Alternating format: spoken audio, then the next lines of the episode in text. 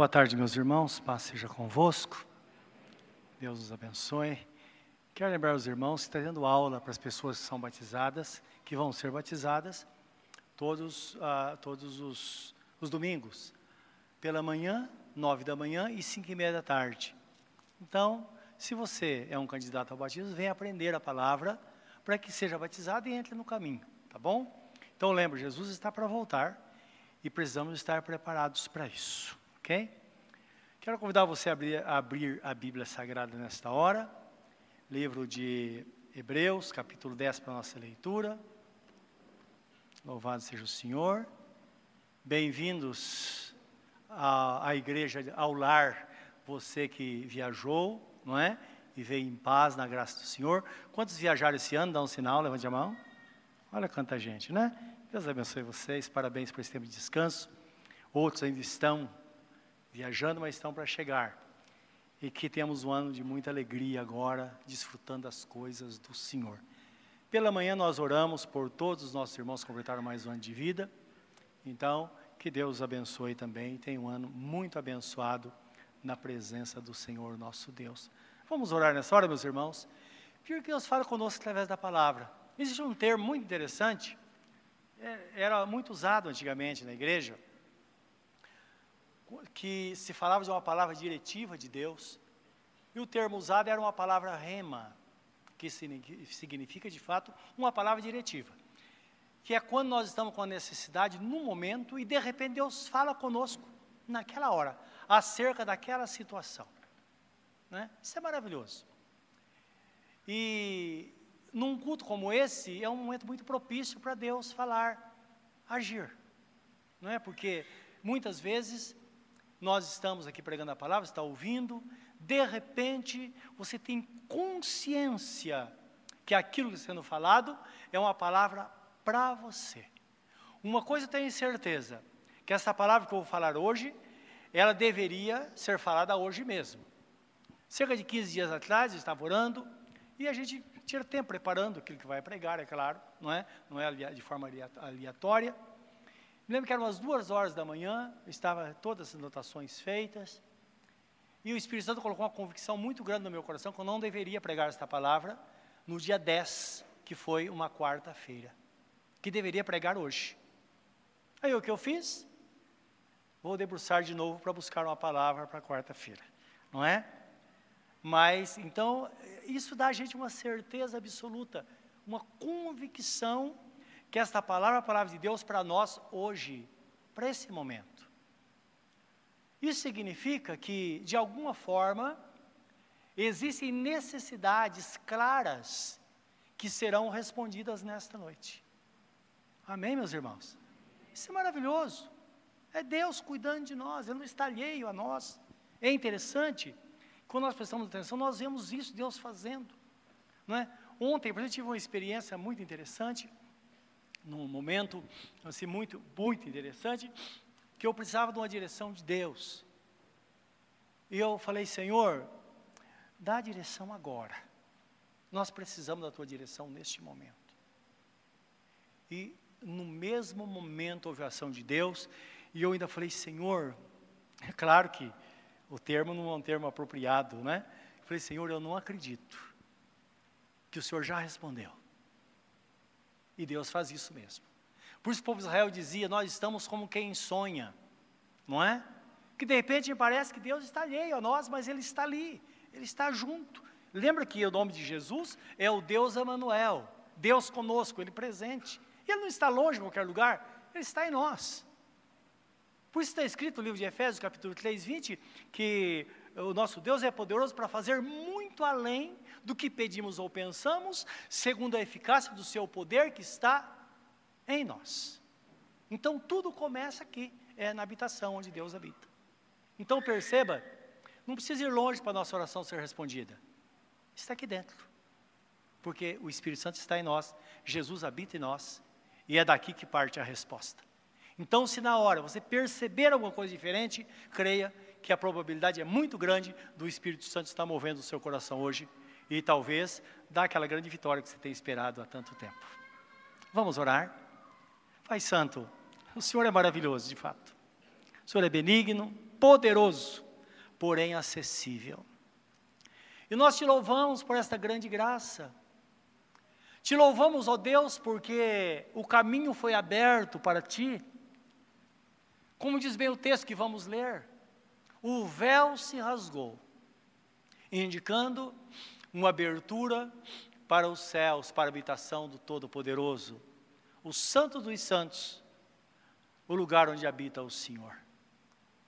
O acesso à tua grande graça, Senhor, ao trono da graça. Por isso, hoje estamos aqui, nosso coração voltado para Ti, Senhor, e pedimos que essa graça inunde o nosso coração. Às vezes nós precisamos de uma resposta para hoje. E eu sei que então vem a palavra rema, palavra diretiva. É como se o Senhor nos chamasse pelo nome e dissesse, filho, é isso que eu estou dizendo para você. Que assim seja, ó Deus, no nosso coração. É o que nós te pedimos no santo e bendito nome de Jesus. Amém, Senhor. Amém. Diz assim a palavra no livro de Hebreus, capítulo 10, 19 a 25, texto bastante conhecido. Tendo, pois, irmãos, ousadia ou intrepidez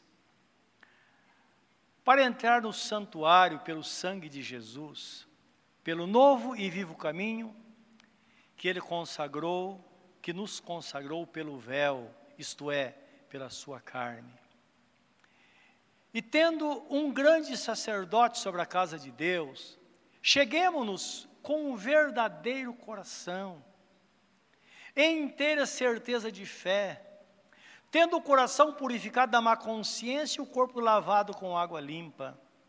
Retenhamos firmes a confissão da nossa esperança, porque fiel é o que prometeu. E consideremos-nos uns aos outros para nos estimularmos ao amor e as boas obras, não deixando a nossa congregação, como é o costume de alguns, antes admoestando-nos uns aos outros, e tanto mais quanto vedes que se vai aproximando aquele dia. Amém. Louvado seja o nome do Senhor. Isto é, a vida cristã deve ser vivida de fato com intrepidez, com ousadia, não é? com coragem. Nós sabemos que a ousadia são os passos de fé que nós tomamos, decisões diárias, não é? Decisões em relação à nossa fé, de andar na vontade de Deus. As decisões que nós tomamos que é, muitas vezes geram mudanças na nossa vida. Precisamos ter uma consciência de que estamos seguros nele. E por isso nós tomamos decisões confiados nele.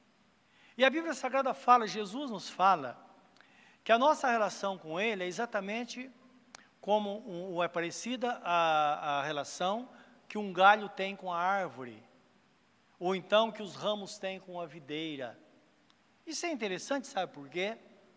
Às vezes nós estamos buscando algo, e nós dizemos, Senhor, eu quero ser assim. Ele diz, mas você já é assim.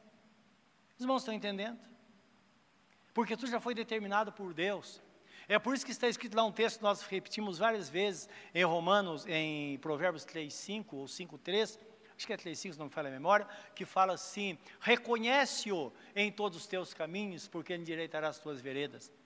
Olha, devemos reconhecer Deus nos nossos caminhos porque Ele está conosco, senão não teria que reconhecê-lo. Os irmãos estão entendendo? Então a questão é nós entendermos como a igreja é, como somos. Isso facilita muita coisa na nossa vida. E esse texto ilustrado nós vemos no livro de João 15, 1 a 7, quando fala de o nosso Deus Pai Todo-Poderoso como agricultor, Jesus a videira e nós os ramos. E eu queria discorrer sobre esse texto com os irmãos, ler e fazer algum comentário que será de suma importância para nós. Está em João capítulo 15. Então lembra, isto aqui é eu e você. E devemos ter consciência disso. João 15, 1 a 7. Jesus ensinando os seus discípulos diz assim: Eu sou a videira verdadeira, meu pai é um lavrador. Por que a videira é verdadeira? Porque existe a videira brava. Não é? Ele não está falando disso, está falando da videira realmente de onde se tira o suco ou o vinho. Então, é, eu sou essa videira, diz o Senhor. Todo ramo em mim que não dá fruto, tira. E limpa toda aquela ou todo aquele que dá fruto, para que dê mais fruto. Vós estáis limpos pela palavra que vos tenho falado. Está em mim e eu em vós. Como a vara ou o ramo de si mesmo não pode produzir fruto, se não estiver na videira, assim também vós, se não estiverdes em mim. Eu sou a videira, vós os ramos, ou as varas. Quem está em mim e eu nele, esse dá muito fruto, porque sem mim nada podereis fazer. Se alguém não estiver em mim, será lançado fora como a vara e secará e os colhem e lançam no fogo e ardem. Se vós estiverdes em mim, e as minhas palavras estiverem em vós, pedireis tudo o que quiserdes e vos será feito. Então tem, tem essa condição aqui, quando fala se vós estiverdes em mim, porque sempre há uma condição. Porque muitos estão em Cristo, outros não estão em Cristo. Porque para estar em Cristo é necessária disposição de coração de estar nele. Quando nós temos essa disposição, ele vem e habita em nós, como Jesus Cristo disse: Eu andarei entre eles, mas farei neles morada. Então o propósito é Jesus de fato habitar em nós. É? Então, quando nós temos, quando nós entendemos isso, entregamos nossa vida a Ele, então se cumpre o que está em Romanos 10, 9 e 10, que diz assim: antes fala no 6, 7, a palavra está junto de ti mais precisamente na tua boca e no teu coração. Esta é a palavra de fé que pregamos, diz, diz o texto. Porque se com teu coração creres no Senhor Jesus, e com tua boca confessares que Deus o ressuscitou dentre os mortos, isto é, que ele está vivo, será salvo. Porque com o coração se crê para a justiça e com a boca se confessa para a salvação. Então percebo que tudo está muito perto, não é? Porque a ideia no passado é que Deus estava lá no céu. Ele diz: ninguém diga que Jesus vinha do céu para salvar. Ou então que Jesus sai da sepultura, leva da sepultura para salvar. Ele disse: não. Tudo está muito perto. A palavra está na tua boca e no teu coração. Então você crê? Então professa. É tudo muito fácil. Quando nós professamos, quando a pessoa diz: Senhor, eu creio. Entra na minha vida, imediatamente Jesus entra neste coração o nome dessa pessoa é escrito no livro da vida. Ela é selada com o Espírito Santo da promessa, é marcada com o Espírito Santo da promessa, que é a garantia da redenção. E a partir daí, Jesus fala assim: aquele que vem a mim, de maneira nenhuma lançarei fora. Não é maravilhoso isso? Então é a relação, a relação real, de fato, entre a igreja não é, e Jesus. E nós sabemos que a igreja, nessa dependência que temos de Jesus, ela ilustra de fato esta relação que temos com Ele. Porque, na verdade, a igreja é a representação de Cristo na terra. Por isso que o texto fala, 1 Coríntios capítulo 12, versículo 12 em diante, fala que na igreja, um é, são os pés, o outro pode ser os olhos, o outro é a mão, e assim por diante. Nós somos membros do corpo de Cristo. Então, pensando num corpo, nós somos membros do corpo e Jesus é a cabeça, ele é o cérebro. Pensando na organização como igreja, uma visão mais ampla, Jesus, então, ele não é apontado como a cabeça, mas como o cabeça. Dá para entender isso? É o principal, o que conduz, o que gerencia todas as coisas. Tudo vem dele. Agora é muito interessante que há uma relação tão íntima dele com o crente, conforme fala o texto, como o ramo ligado à videira, que naquele texto, segundo a primeira epístola de Paulo aos Coríntios, capítulo 2, quando fala assim, aquilo que olhos não viram, nem ouvidos ouviram, lembra desse texto? Nem sequer subiu ao coração do homem, são as coisas que Deus tem reservado para aqueles que o amam. Aí fala da revelação, mas Deus nos revelou todas essas coisas pelo seu Espírito Santo. E depois fala do homem natural e o homem espiritual. O homem natural, ele anda tateando de um lado para o outro, tentando entender, mas ele não entende as coisas espirituais. O espiritual entende tudo. Ele por ninguém é discernido e ele discerne todas as coisas. Estão falando da posição daquele que está em Cristo. E termina o texto, parece que versículo 16, fala assim: Mas nós temos a mente de nosso Senhor Jesus Cristo. Então nós entendemos. É por isso que, de repente, qualquer situação, nós sabemos o que é certo e o que é errado. E alguma situação é como se Jesus falasse conosco: olha, esse é o caminho, ande por ele, não é verdade? Então, é a relação profunda, estreita que o crente tem com a pessoa de nosso Senhor Jesus Cristo. Aquele, aquele ramo que está de fato ligado. Ora, se não estiver ligado, o destino é a perdição, nós já sabemos isso. Uma pessoa desligada de Jesus, de fato, é um problema muito grande. Porque se ela não está ligada, a tendência é se acabar, é morrer, né, separado do Senhor. Então precisamos estar de fato em Cristo. Tem um texto que fala, livro de Efésios, capítulo 4, versículo 15 e 16. Então fala exatamente assim: mostrando Jesus como cabeça do corpo. Seguindo a verdade em amor,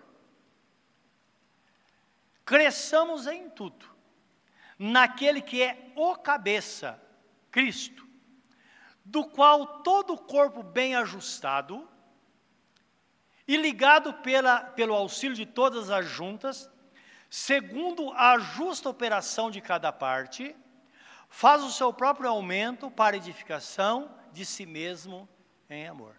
Então ele apresenta o corpo de Cristo, agora é, de uma forma um pouco diferente, não é? Porque está falando de um organismo, ele como cabeça conduzindo a igreja. E eu percebo que a dinâmica da igreja, que há um movimento, o texto fala ligado, ligado, não é? Todo o corpo ligado, ajustado e ligado pelo auxílio de todas juntas e medulas, isto é, todas as pessoas que estão em Cristo nesse movimento, a vida dela com Deus está promovendo esse crescimento.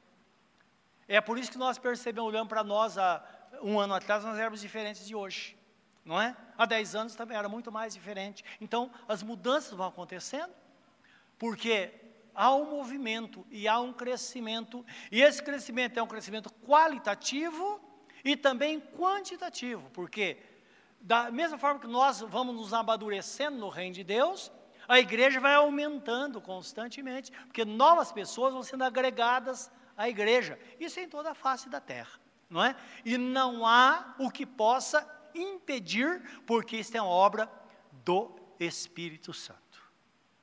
E Deus faz tudo. Como está escrito, Romanos é, 8, 32 diz assim: aquele que, não, aquele que não poupou o seu único filho, antes o entregou por nós, será que ele não nos dará com ele também todas as coisas? Sim. O que era mais difícil aconteceu, Jesus morreu por nós. Agora, meus irmãos, tudo, tudo se torna muito fácil, porque nesse movimento o reino de Deus vai se espalhando, as coisas vão acontecendo, não é?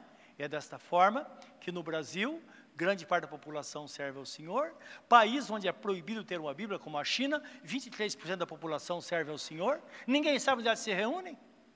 casal amigo nosso, não é? é, é inclusive a irmã aqui de Ferraz e o rapaz do Rio Grande do Sul, eles foram missionários na China, eles diziam que lá não podia falar de Jesus. Mas de repente alguém chegava e perguntava. E perguntando pode falar. Aí terminando a conversa, a pessoa se convertia, não tinha como batizar, porque não, não pode ter igreja. Então eles entravam no banheiro da casa, abriam o chuveiro, a pessoa entrava embaixo e a pessoa declarava: Eu te batizo em nome do Pai, do Filho e do Espírito Santo, e era declarado aí um membro da igreja. É assim lá. Imagine, pensa na população da China, 23% serve ao Senhor. Isso vai se multiplicando, multiplicando. Ninguém consegue. Pode fazer o que quiser. Poucos dias o governo eh, derrubou uma igreja muito grande. Pode derrubar tudo.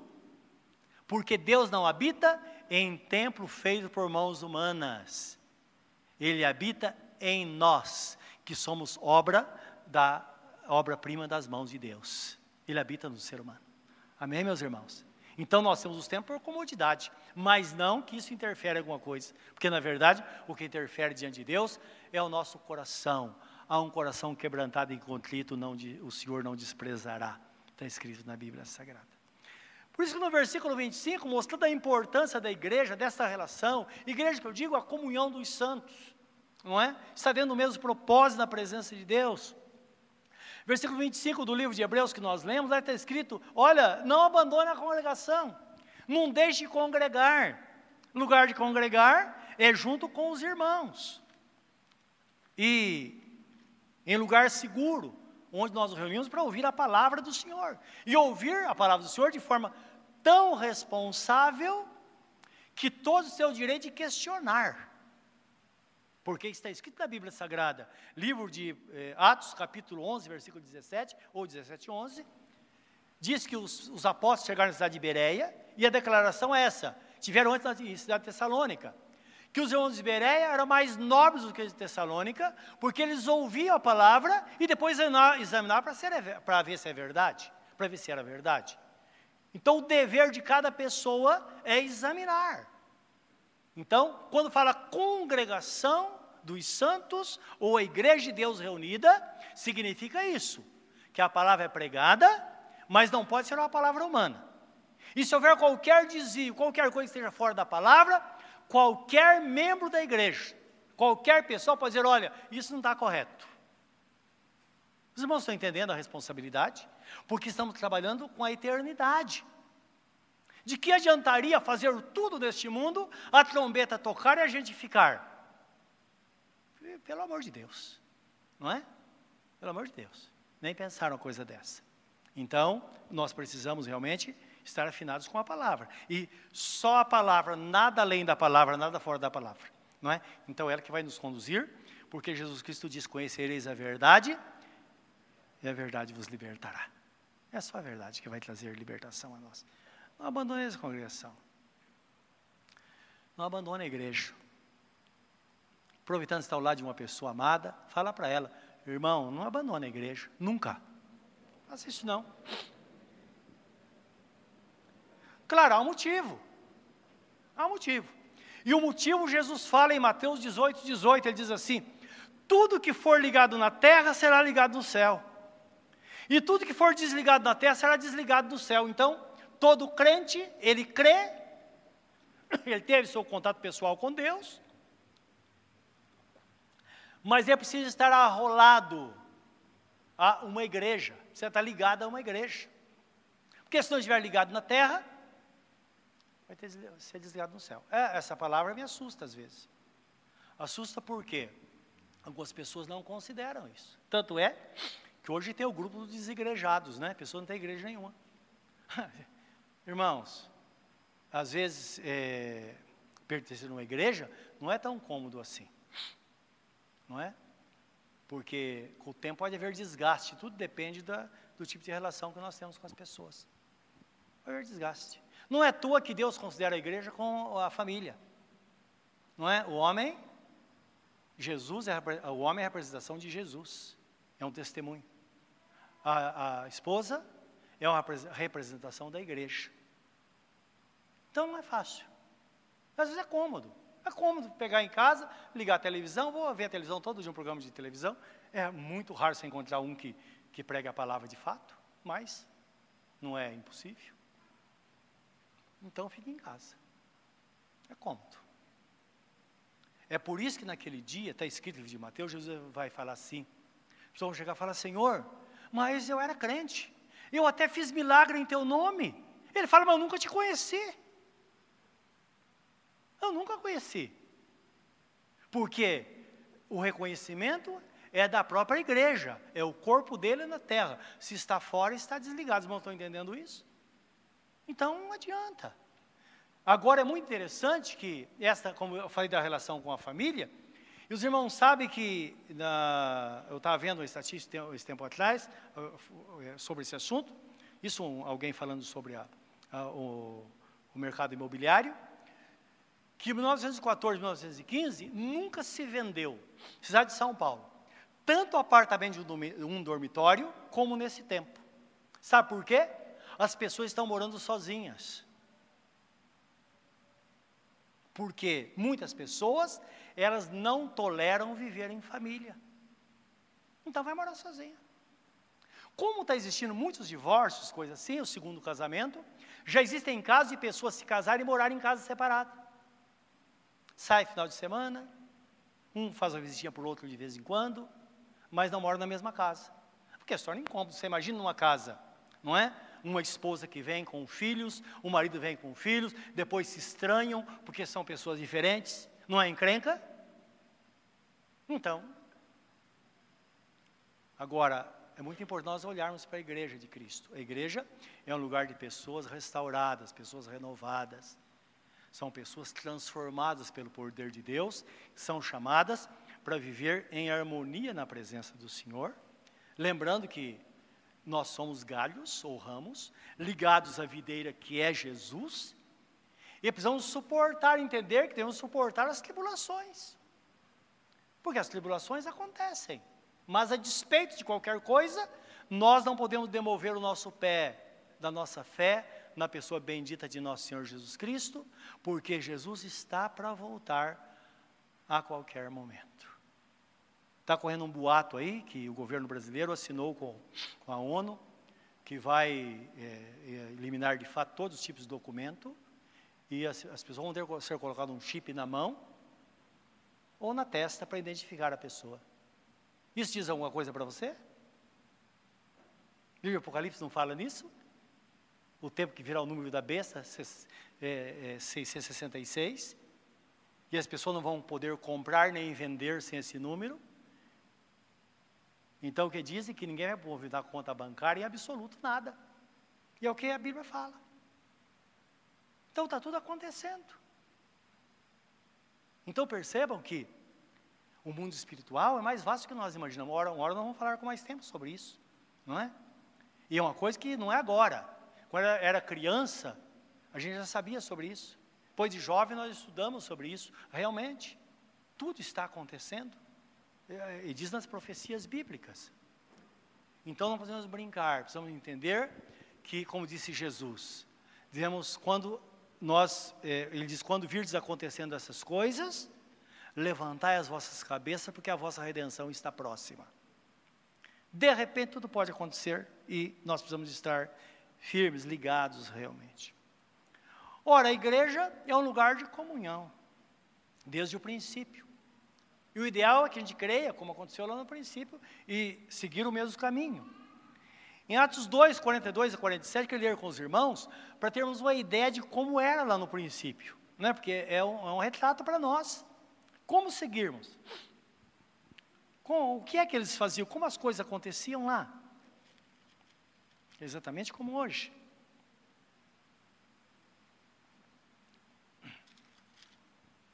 Dois quarenta e dois a quarenta e sete. Diz assim: eles perseveravam na doutrina dos apóstolos, na comunhão, no partir do pão e nas orações. Doutrina dos apóstolos era aquilo que eles receberam do Senhor. Lembra que Jesus, o apóstolo Paulo fala? Eu recebi do Senhor que também vos ensinei. Então, todos os ensinamentos eles recebiam de Deus e passavam para a igreja. Nesse tempo não, a Bíblia não, tava, não tinha sido escrita ainda, mas ia passando de um para o outro, não é? Ou então escreviam cartas que mais tarde elas foram inseridas na Bíblia Sagrada. Em cada alma havia temor, e muitas maravilhas e sinais se faziam pelos apóstolos. Isso é porque todos estavam dentro do mesmo objetivo. Todos que criam estavam juntos e tinham tudo em comum. Vendiam suas propriedades, fazendas, e repartiam com todos, segundo cada um tinha necessidade. Claro que tinha um motivo, por causa das perseguições, e eles sabiam que as coisas materiais eles tinham hoje podiam não ter amanhã, mas além disso eram movidos pela misericórdia. Então, era levado à igreja e era distribuído segundo a necessidade de cada um. Então, guarda bem isso, porque às vezes não é isso que nós que nós aprendemos, não é verdade? Né? Muitas vezes nós ouvimos por aí o seguinte: pega tudo que você tem e traga para a igreja. Não adianta ter uma igreja rica e pessoas pobres. Não é isso. Então, tudo em benefício da própria igreja, o próprio corpo, para que as coisas aconteçam. Dá para entender isso, meus irmãos? Então, uma vez entendendo isso, fica mais fácil, porque nós vamos ter a graça de uma forma completa na nossa vida. 46 assim, perseverando unânimes todos os dias no templo, isto é, todos juntos, ao mesmo tempo. Partindo pão em casa, comiam juntos com alegria e singeleza de coração louvando a Deus e caindo na graça de todo o povo, e todos os dias acrescentava o Senhor à igreja aqueles que se haviam de salvar. Então percebo que todas essas coisas que aconteciam fazia com que a igreja fosse feliz, mas quando fala caía na graça de todo o povo, significa que as pessoas de fora viam a igreja com bons olhos e queriam ser igual. E uma vez querendo ser igual, eles procuravam também a comunhão e se convertiam. Dá para entender isso? E hoje é isso para nós é um exemplo que nós podemos, devemos fazer assim também. Somos uma bênção na igreja? Vamos ser uma bênção em casa, no trabalho, não é? Agora imagine se nós somos crentes na igreja, somos uma bênção, graças a Deus. Não é? Mas se em casa é, não há paz na sua casa, a gritaria, tanta coisa. Aí um vizinho vai falar, puxa vida, eu estou num aperto, para onde que eu vou? Me fala, vai na igreja de fulano. Ah, mas ele é pior do que eu. A família dele é pior que a minha. Os irmãos estão entendendo? Então, é o que eles faziam, eles viviam a, a questão autêntica, porque está escrito na Bíblia Sagrada que nós podemos promover a paz. Os irmãos estão entendendo? E quando diz nós podemos promover a paz, significa que nós podemos ter controle da situação para manter em paz. E quanto mais nós buscamos a graça de Deus, mais paz nós vamos ter. E é claro que as pessoas vão ser bem quistas em todos os lugares. Então é desta forma. Aí, não precisamos ter dificuldade, porque diz que o Espírito Santo, o próprio Senhor acrescentava à igreja, as pessoas deveriam ser salvas. Isto é, nós gastamos menos. Os irmãos não imaginam que hoje se gasta milhões e milhões de reais todo mês para manter o programa de televisão, para tentar alcançar as pessoas. Todo dinheiro perdido. Quantos milhões são aplicados em programas de rádio? E aí, a pessoa não tem o que fazer, não é? Aí começa a dar conta bancária, a pessoa deposita dinheiro e vai, vira um caos, uma bagunça. E estou vendo, Jesus volta, todo mundo vai ficar. Exatamente por não entender. E sempre eu faço a pergunta na igreja: quantos de vocês foram salvos vendo um programa de televisão? Alguém? Mas é mais fácil se perder do que se salvar. Não é verdade? Quantos foram salvos ouvindo um programa de rádio? Senhor, eu me arrependo, entrego minha vida ao Senhor. Alguém fez isso alguma vez? Ninguém. Quantos estão aqui servindo o Senhor porque alguém estendeu a mão para você e disse: Olha, entra no caminho porque isso é melhor para a sua vida? Levanta a mão. Todo mundo é eu. Os irmãos estão entendendo? Que a gente roda, roda e volta no princípio, e quando, e quando primamos por esta palavra, tudo se torna mais fácil. Então, aquela pessoa que se converteu, não importa onde esteja a sua família, um a um, vai se converter, porque você tem a promessa. É a palavra que diz: crê no Senhor Jesus, será salvo, tu, tu pode estar no, no, no inferno. Deus vai e tira. Se está vivo, há tempo para salvação. Então é isso que mostra o texto sagrado. Esta relação que o texto fala aqui da comunhão nossa assim com Cristo, comunhão entre os irmãos. Esta comunhão, meus irmãos, é que promove, ou ela é promovida pela admoestação. Por isso está no versículo, é, versículo 24, não é? Devemos admoestar uns aos outros. Então, admoestar é quando nós exortamos. Quando nós estimulamos alguém e quando nós advertimos alguém acerca do grande dia. Então, sempre nós vemos na Bíblia isso. Olha, é, façam isso até que, até que Jesus volte. Então, lembrando sempre, ó, Jesus vai voltar. Então, é o papel da admoestação dentro da sua essência. Exortação é um encorajamento. Alguém fala, ó, alguém diz, olha, olha, eu fui exortado, foi um chicote só. Não é isso. Não é? Se chicote mudasse as pessoas, as pessoas que eh, estão presas saíram de lá totalmente transformadas. Mas não é, sai pior. Então, exortação significa encorajamento. É quando nós paramos alguém e dizemos a ela: Olha, esse caminho que você está andando não está certo. Por que você não muda de vida? Você pode mudar, não é? Então o estímulo é quando, numa exortação, nós mostramos o caminho. Você pode fazer isso. Eu me lembro, já falei com vocês certa vez, que eu tive uma experiência, que uma pessoa disse que odiava o irmão porque o irmão uh, disse que ele ia para o inferno. O cara era um pecador, ele não tinha Jesus, ele não conhecia. Ele dizia, ah, aquele irmãozinho lendo a Bíblia, lá numa empresa, lendo a Bíblia lá, e eu odeio ele. Eu falei, mas por que você odeia? Claro, eu não sabia que era crente. Eu não falo para ninguém que sou pastor e que sou crente, mas surgiu a oportunidade, eu entro. Porque às vezes como pastor já há uma barreira, mas como irmão não. E eu fiz isso. Eu disse, olha, não, realmente. Eu disse, eu falo, concordo com você, tem crente chato. Tem mesmo. E prosseguimos a conversa e tal. E disse, pois é, todas as vezes me encontra, ele fala, sabe que você está indo para o inferno? Eu falei, eu odeio ele por isso. Derramamos a conversa, fui falando com ele. Um dado momento eu falei, escuta, vamos voltar um pouquinho. O que, que você acha, na sua concepção? Você está indo para o inferno ou não? Ele falou, pior que estou. Aí, foi muito fácil falar de Jesus para ele, e ali mesmo ele entregou a vida para Jesus. Falei, você pode ser diferente. O irmão, ele é que ele, ele, ele tem pavor de saber que você, que é colega de trabalho dele, vai se perder. É por isso que ele fala assim. Aí ele entendeu. Os irmãos estão entendendo que a exortação, ela não tem, não tem resultado se não houver um encorajamento, um estímulo. Porque não adianta falar que a pessoa está errada, tem que mostrar um caminho para ela. Não é o que as pessoas diziam, senhores, o que devemos fazer? E os apóstolos falavam: você tem que fazer isso, isso, creia, seja batizado dentro do caminho, você vai se salvar dessa geração perversa. E tem mais: você tem uma promessa sobre a sua vida, e não somente sobre você, mas sobre, to sobre todos os seus descendentes. E a pessoa então se convertia. Então, é a forma que o texto apresenta. E advertir, meus irmãos, como eu disse, a Bíblia vem repleta de advertência, dizendo: olha, Jesus está para voltar.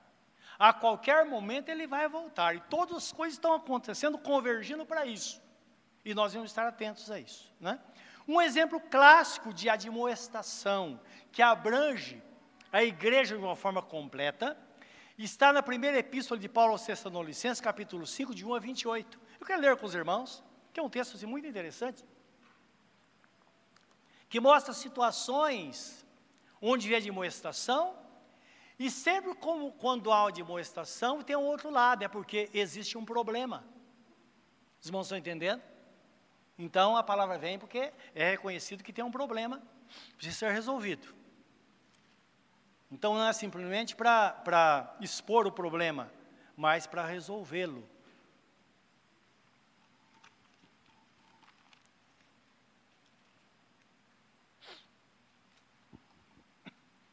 Primeira Epístola 5.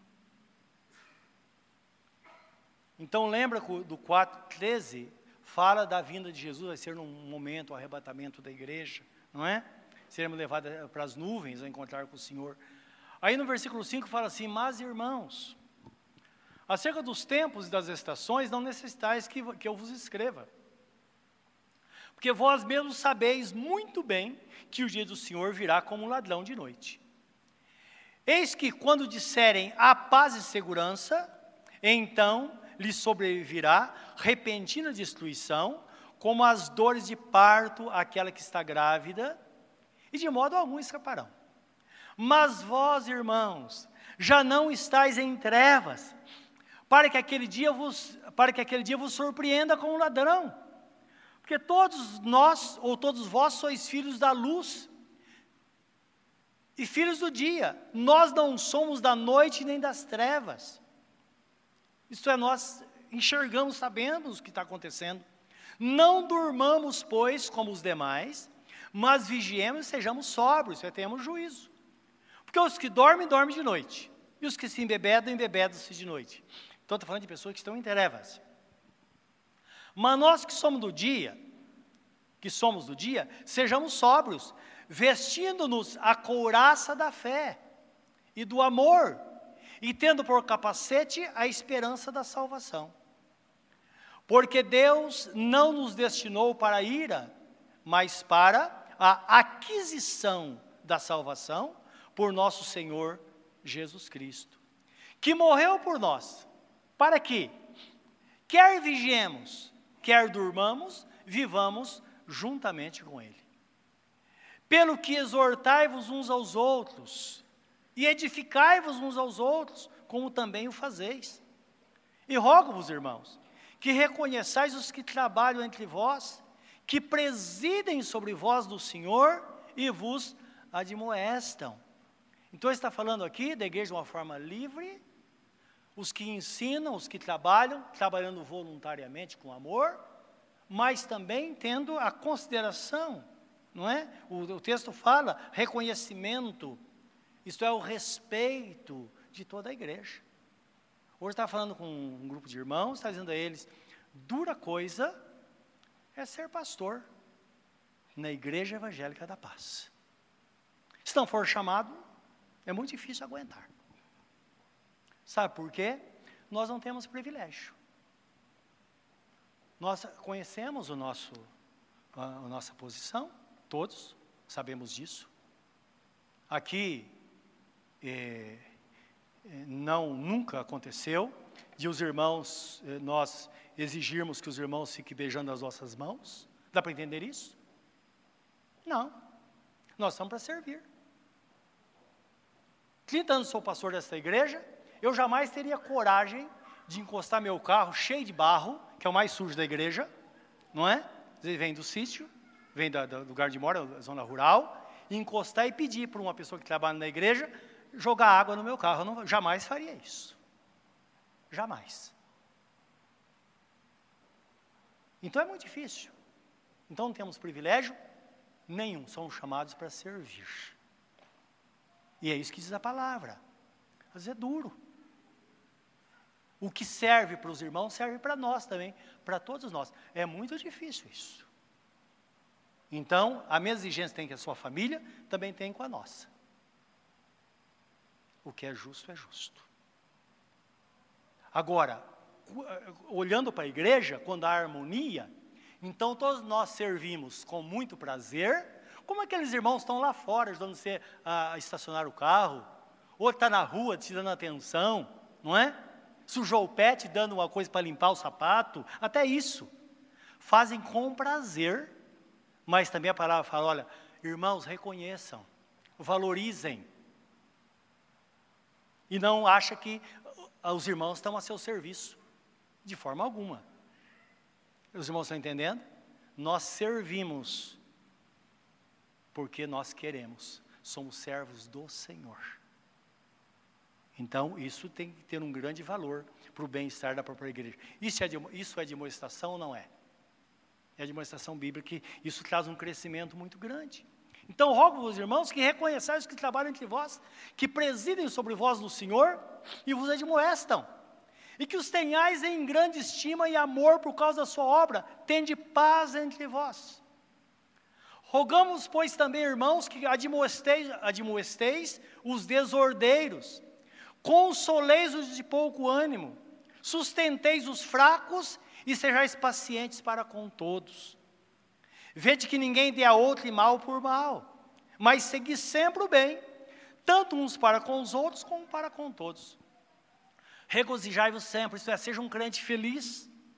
Podemos fazer isso. Orai sem cessar. Meus irmãos, a igreja não caminha sem oração. Precisamos orar, buscar a presença de Deus. Não é? E lembrando isso, a igreja promove tempo. Quarta-feira, vem orar. Eh, sexta-feira, vem orar. É tempo de orar. Orai sem cessar. Em tudo dai graças, porque esta é a vontade de Deus em Cristo Jesus nosso Senhor. Ah, nas coisas ruins também? todas as coisas cooperam juntamente para o bem daqueles que amam a Deus, dos que são chamados segundo o seu propósito. Nós vemos o conjunto, não uma situação isolada. A igreja é assim. Então, nós contamos o tempo que estamos aqui, mas o que importa é o fechamento. Quando você que está aqui hoje, de repente chegar o grande dia, e você ver Jesus na sua frente com a coroa para botar na tua cabeça e dizendo: Bendito de meu Pai, entra para a morada eterna. É isso que vai valer. Os irmãos estão entendendo? Você nem vai lembrar das frustrações da vida, das dificuldades, nem vai perguntar o porquê isso aconteceu aquilo aconteceu. Tem coisa falando, ah, só o futuro você vai entender, só lá na eternidade, não fala assim? A pessoa não vai nem querer saber disso, porque vai ser uma coisa tão extraordinária, não é? Então, em tudo dai graças. Não extingai o Espírito, é, não apague o fogo do Espírito Santo. Não, é? não apague o Espírito, seja uma pessoa fervorosa no Espírito. Não desprezeis as profecias. Então Deus fala continuamente através da palavra, Ele fala através das pessoas. Não estou falando dessas coisas elaboradas, sem, sem compromisso, não é? A pessoa chega e fala para você: olha, hoje Deus vai dar tudo aquilo que você está buscando. E a pessoa sabe que não vai dar, ela tem entendimento que não é para ela ou não é o tempo. Então essas profecias são coisas, coisas sem sentido. Por isso que fala, julgai as profecias. Mas temos que entender quando Deus está falando conosco, não podemos desprezar. Não desprezeis as profecias. E as profecias, eu disse na igreja, às vezes está na rua, alguém fala com você, e você sabe que é Deus falando com você. Então, é, não pode desprezar, é bom, não é? Examinar tudo e retende o que é bom. Tem gente que não pode fazer isso, que ela pega tudo. Ela aceita tudo. Uma pessoa vem dar um ensinamento, ela aceita. O outro vem dar um ensinamento, ela aceita. Não. Devemos ter essa capacidade de eh, examinar tudo. Como é que podemos examinar tudo se nós não conhecemos a base do teste, que é a palavra de Deus? Lembra que Jesus dizia? Está escrito. Satanás está escrito, Satanás falou uma palavra bíblica para Jesus. E diz: não está escrito que é Deus dará ordem aos, teu, aos seus anjos a teu respeito, para que você não tropece o pé na tua, em alguma pedra. Ele diz: Satanás, também está escrito: não tentarás o Senhor teu Deus. Eu posso, mas não quero. Então, outra hora eu quero, mas não posso. Porque se eu fizer, eu vou desagradar o Espírito Santo de Deus. Então é isso que diz a Bíblia Sagrada, não é? Examinar tudo e retende o que é bom. Abstende-vos de toda aparência do mal. Ah, não, eu cuido da minha vida, eu sei de mim, dane-se os outros. Não é verdade. É verdade. Se você estiver sentado num bar, com os amigos, com a garrafa de cerveja sobre a mesa, mesmo que você esteja bebendo, o irmão passa e ele vai falar: o irmão está bebendo. Não é verdade? Porque bar não é lugar de crente. Bar é covil de demônios. O que é que o crente vai fazer lá?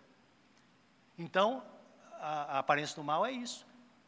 A pessoa fala, não, mas não é bem isso que você está vendo. Não é assim.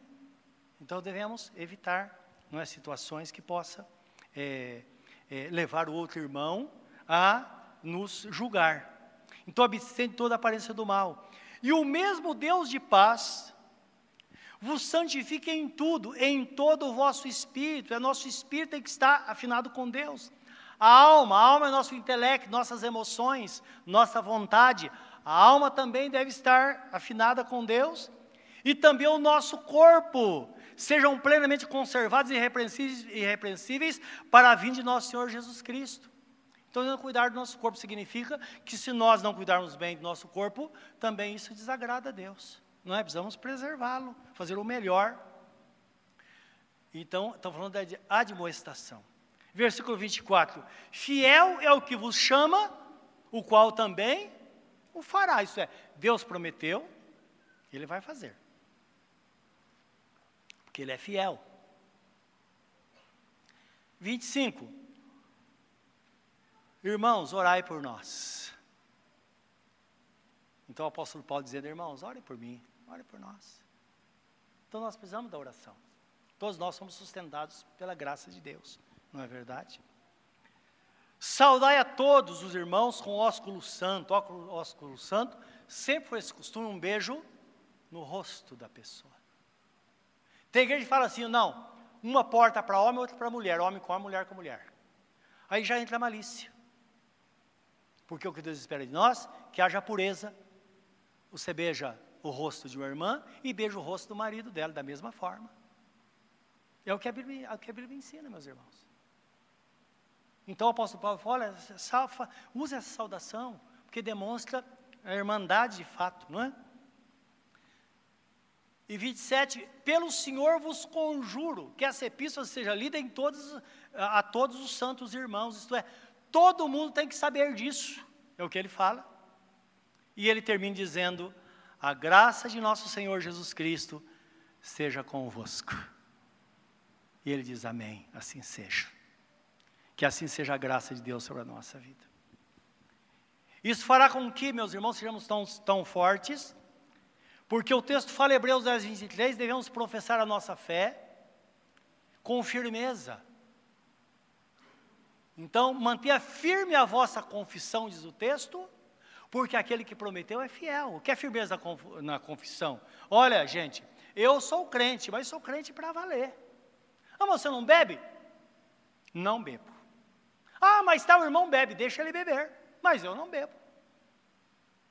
Eu não bebo porque eu não vou dar ponta para Satanás. Não é? Ah, eu não fumo, é, é, é, é não, uso, não uso cocaína. Ah, mas lá uso narguilha, essas coisas. Mesma coisa, esse pessoal tá, já tem uma, uma, uma, uma assim, um, um prognóstico, que é uma, um diagnóstico futuro, que muita gente vai morrer de câncer no pulmão por causa disso. E tudo é promovido. O Satanás faz isso. A Rede Globo faz isso. O mesmo Felipe estava falando sobre isso.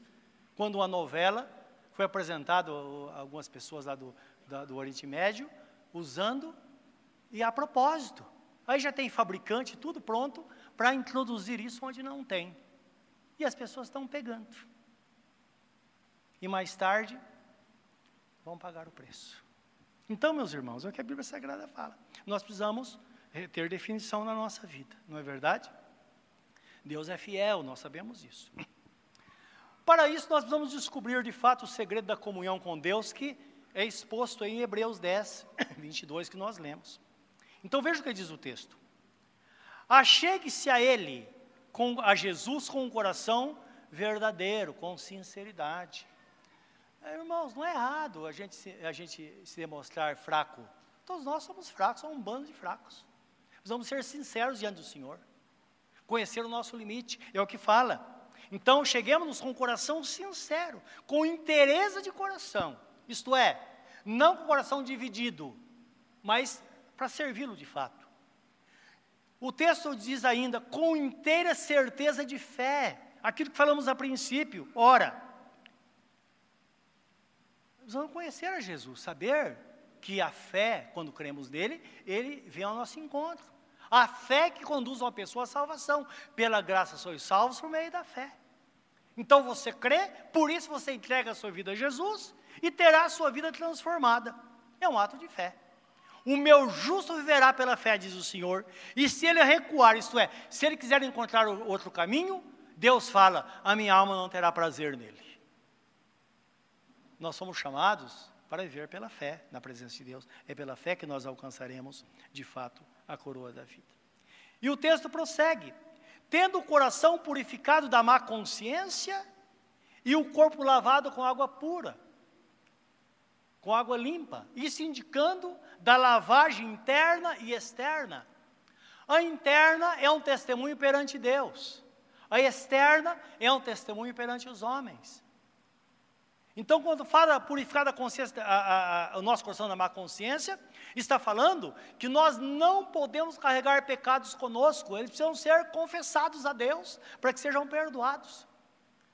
O apóstolo João escreve na sua primeira epístola, capítulo 1, versículo 9, ele diz assim: Se confessarmos nossos pecados, Ele é fiel e justo para perdoar os nossos pecados e nos purificar de toda a injustiça.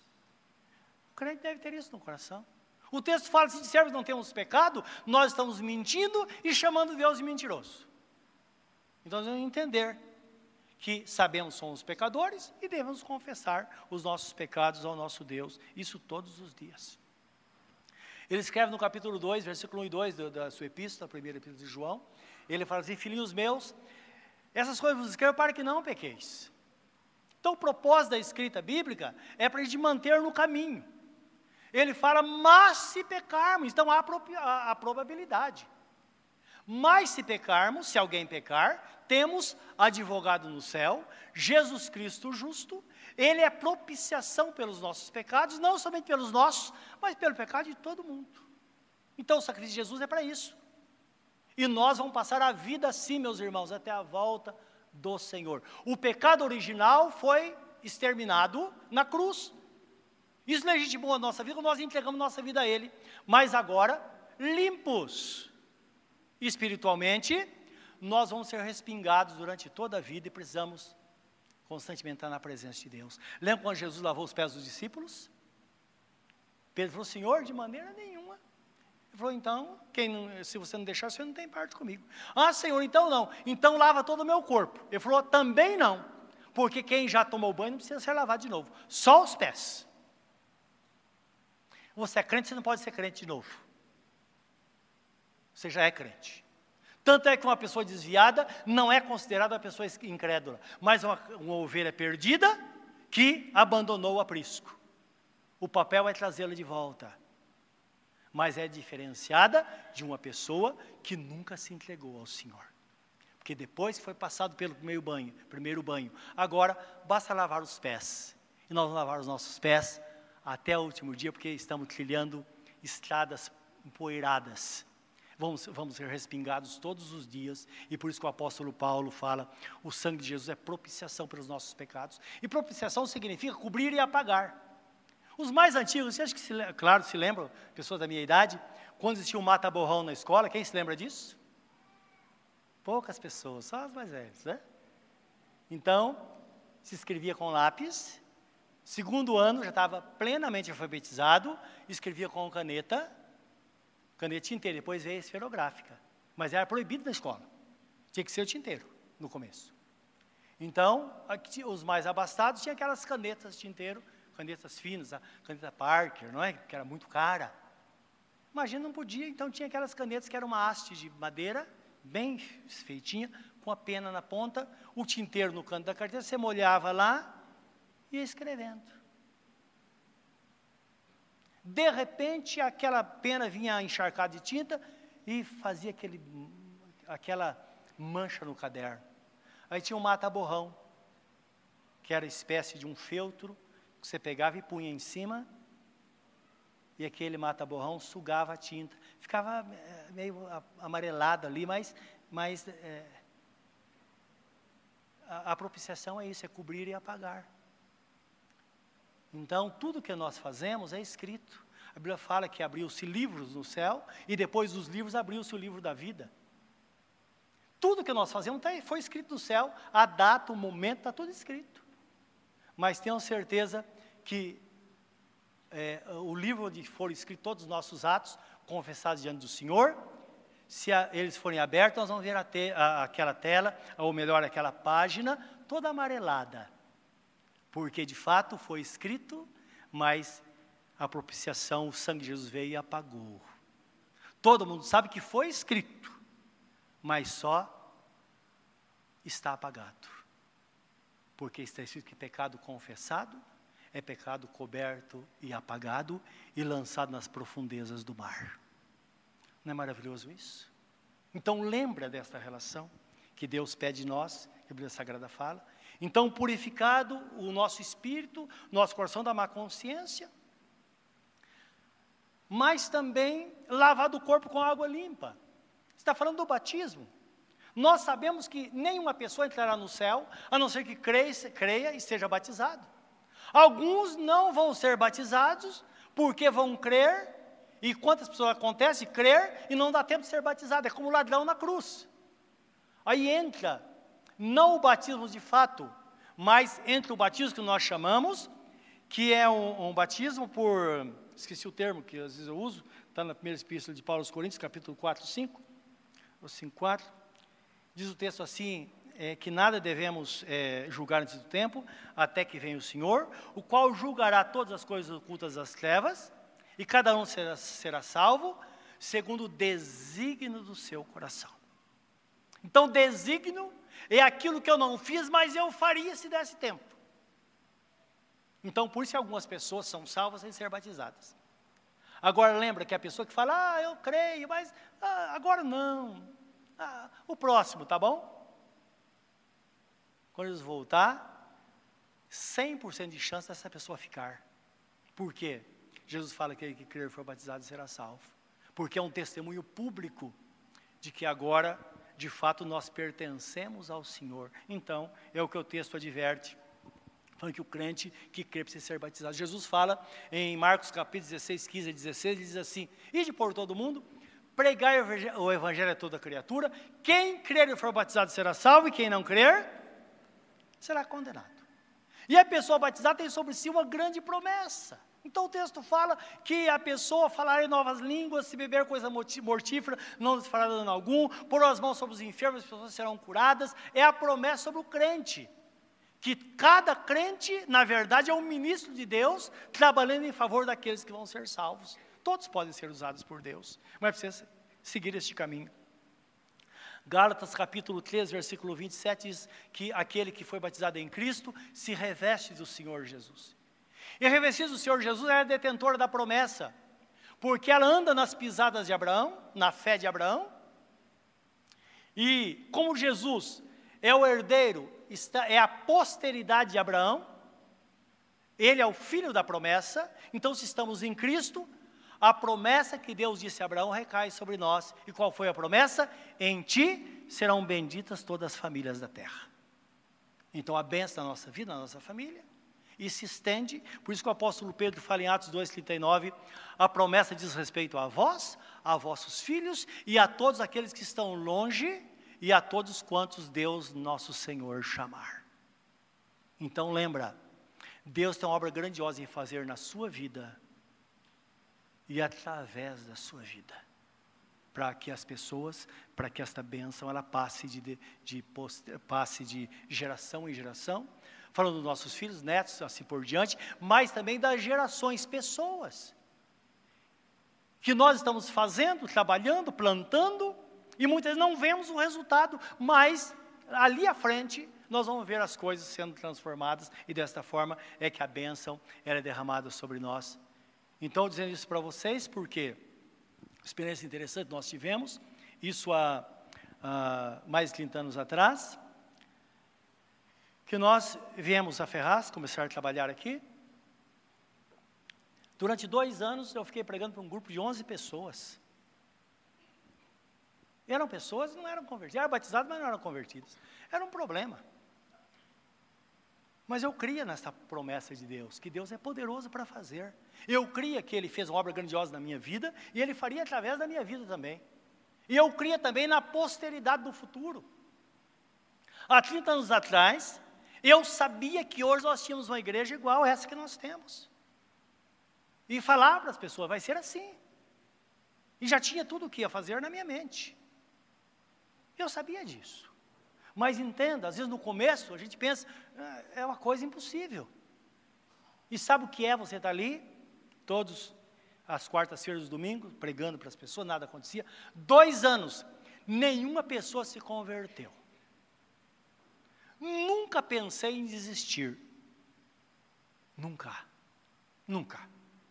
Porque eu vi em cada pessoa um potencial, eu sabia que era uma alma e tinha um valor perante Deus, Algumas delas era, até fumavam.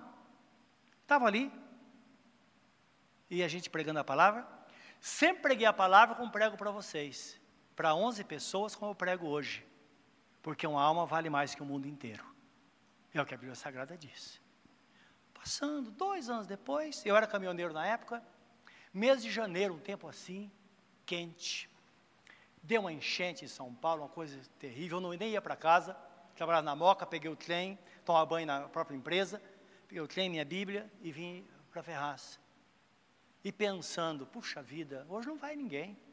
Deu uma tempestade. Nunca cheguei atrasado em algum lugar, nunca. Tinha horário 8, 8 da noite, 8 da noite, não importava o que acontecesse, eu sempre estive no lugar. Nunca deixei alguém esperando na minha vida. Sempre cumpri horário. E quando eu chego lá, eu vejo os guarda-chuvas, de longe eu vi. Eu falei, não é que está todo mundo aí? Dá para entender? As mesmas pessoas que não tinham fruto de pessoas crentes transformadas, mas estavam todas ali, foram com chuva. E aí, na quarta-feira, abri a Bíblia Sagrada, estava falando sobre o Espírito Santo, e estava como hoje, um, um ar assim abafado. E aí começamos a orar, e sabe quando está assim? A gente não tem aquele entusiasmo, não é? Aí começamos a orar, e eu falei, Senhor, abençoa essas pessoas, são tão esforçadas, estão aqui. Faz alguma coisa. De repente, meus irmãos, começou a ver uma coisa, os irmãos começaram a orar. Nove deles começaram a orar em línguas, na minha frente. Foi um Deus nos acuda. E foi um momento extraordinário, uma coisa extraordinária. Tá bom, foi um momento maravilhoso. No domingo tínhamos o culto às cinco e meia da tarde, tinha 40 pessoas. E Deus começou a fazer, a fazer, a fazer, e você está aqui hoje. Os irmãos estão entendendo? É Deus fazendo, Ele é o Senhor. Então a demonstração é para isso, sabendo que nós formos firmes e constantes em seguir ao Senhor, servir ao Senhor, crendo que o caminho está aberto. Se nós tivermos este zelo de buscar o Senhor, certamente Ele vai fazer coisas extraordinárias na nossa vida e nós vemos com os nossos olhos pessoas sendo transformadas diante de nós, pela palavra que nós falamos, pela forma que nós conduzimos as pessoas. Que Deus nos abençoe, que nos fortaleça para que a cada dia, como diz o texto, que a alegria de Deus é que produzamos muito fruto, que a gente possa realmente viver inteiramente, integralmente para o Senhor nosso Deus. Curva o seu semblante diante dele nesta hora, pense nesta palavra. Bendito seja Deus. Vivemos com ousadia na presença de Deus. Aleluia. Senhor Deus, estamos aqui na tua presença nesta hora nosso coração aberto diante do Senhor. Recebemos a tua palavra. Eu sei que nesta hora a tua própria palavra está trazendo grandes libertações neste lugar, mudando situações, transformando vidas. Eu sei disso. Eu sei que nesta noite Senhor pode estar aqui alguém que está preso ao vício, mas creio também que está recebendo a libertação agora porque tu está, estás aqui para fazer isso. E o Senhor disse: Se o Filho vos libertar, verdadeiramente sereis livres. Muito obrigado por tua graça. Que nesta mesma hora, Senhor, o teu Espírito Santo transforme vidas, para que sejam crentes. Talvez aquele que passou tanto tempo pensando, avaliando, andando em dois caminhos. Mas eu sei que nesta noite, Senhor, esta pessoa pode tomar a decisão de dizer: Senhor, eu creio, eu vou te servir. Eu vou te servir, Senhor. Faz uma grande obra através da minha vida, na minha vida através de mim. E eu sei que a história dessa pessoa vai mudar. Consequentemente, a família vai mudar. E todos aqueles que virão à frente, que estão à frente, serão impactados, serão transformados. Que a tua graça, a tua glória enche toda a terra, é o que está escrito. O Senhor está presente em todos os lugares e te louvamos porque estás aqui, não somente entre nós, mas está em nós. Que assim seja nesta noite, Senhor, nas nossas vidas, no nome santo de Jesus. Amém.